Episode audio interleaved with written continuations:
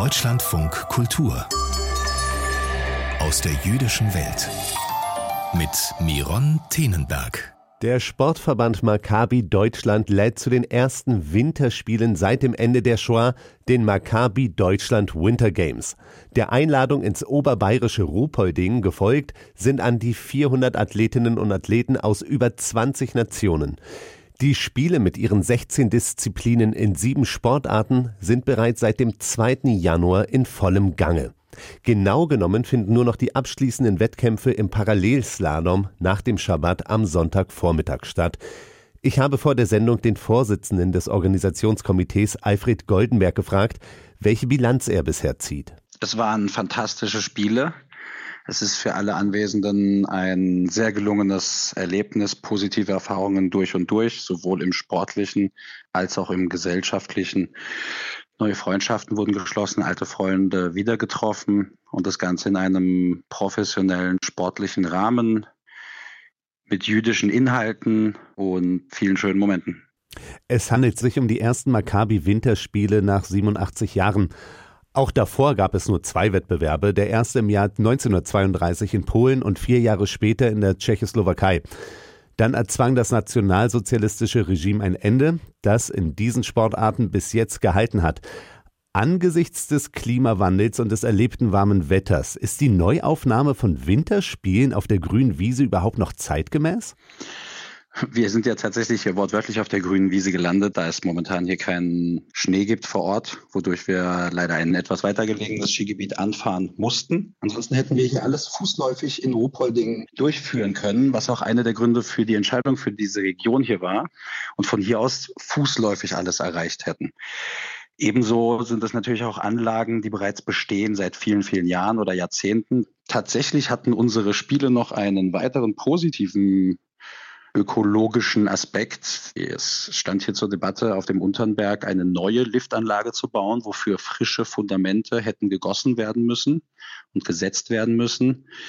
Hier gab es dann tatsächlich auch einen Antrag von gewissen Umweltschutzbehörden und aufgrund des zeitlichen Drängens von uns, dass wir doch bitte unbedingt den Unternberg haben müssen, hat sich dann die VR Bank auch dazu entschieden, keine frischen Fundamente zu setzen, sondern auf den bestehenden die Anlage zu renovieren. Orren Osterer, der auch die Spiele mit ausrichtet, sagte in unserem Programm, dass der Wintersport bei Maccabi fast neun Jahrzehnte nicht präsent war. Warum richtet also Deutschland die ersten Maccabi Wintergames nach der Shoah aus? Ich denke, das ist der Initiative unseres jungen dynamischen Präsidiums zuzuschreiben. Dass es jetzt Deutschland geworden ist, ist im Endeffekt eher ein Zufall. Es hat natürlich eine besondere historische Symbolik, dass es Deutschland ist. Und auch Österreich, muss man dazu sagen, weil sie auch in Kitzbühel sind. Ja, Österreich wird jetzt natürlich Huckepack hier mitgenommen. Beziehungsweise wir freuen uns natürlich auch sehr, dort Gäste sein zu dürfen und dass wir die Infrastrukturen nutzen. Wir haben ja auch Teilnehmende aus Österreich. Die genießen jetzt aber auch keinen besonderen Heimvorteil. Anders als vor sieben Jahren, als die European Maccabi Games 2015 in Berlin stattgefunden haben, was vom Land Berlin stark gefördert wurde, hat sie der Freistaat Bayern nicht sonderlich unterstützt. Wie sehen Sie das? Wir hatten ja bereits 2018 die ersten Junior Games auch in München stattfinden lassen und jetzt die Winter Games hatten auch unser erstes Girls Camp letztes Jahr auch in München und freuen uns da immer über die Zuwendungen und auch die ideologische, inhaltliche und auch finanzielle Unterstützung vom Maccabi Club, von der Gemeinde. Leider ist es tatsächlich so, dass bisher finanzielle Unterstützung sowohl von der Stadt München in dem Fall als auch jetzt hier von dem Land Bayern bisher tatsächlich ausgeblieben sind, ja.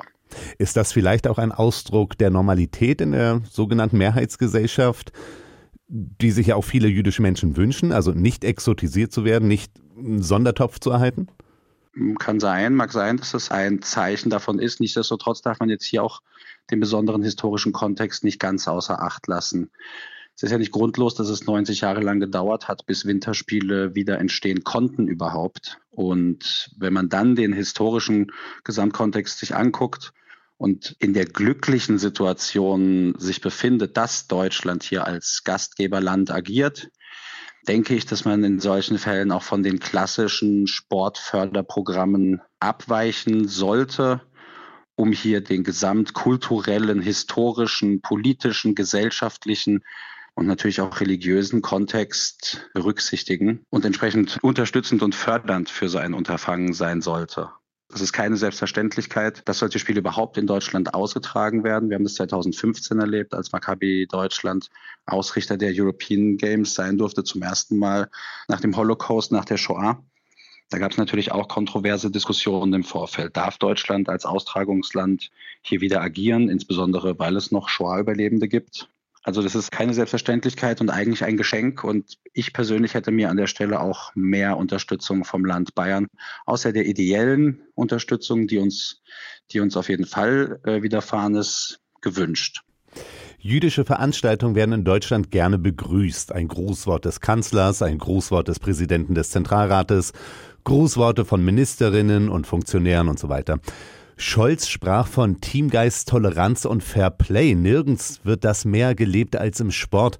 Und dennoch berichten Aktive auf der Kreisebene regelmäßig von Beleidigungen und auch von Übergriffen. Was für eine Zukunft hat der jüdische Sport in Deutschland? Das liegt in der Hand der jeweiligen Akteure. Maccabi Deutschland hat vor ein paar Jahren das Demokratie Leben Projekt zusammen eins gegründet, um aktiv gegen Judenfeindlichkeit, gegen Antisemitismus, aber auch gegen jegliche andere Ausgrenzungen und Diskriminierungen auf deutschen Sportplätzen vorzugehen. Jetzt wurde ja die Antisemitismus-Definition von einigen Sportclubs mittlerweile angenommen, insbesondere auch von Bundesliga-Clubs, was natürlich eine besondere Signalwirkung hat. Mhm.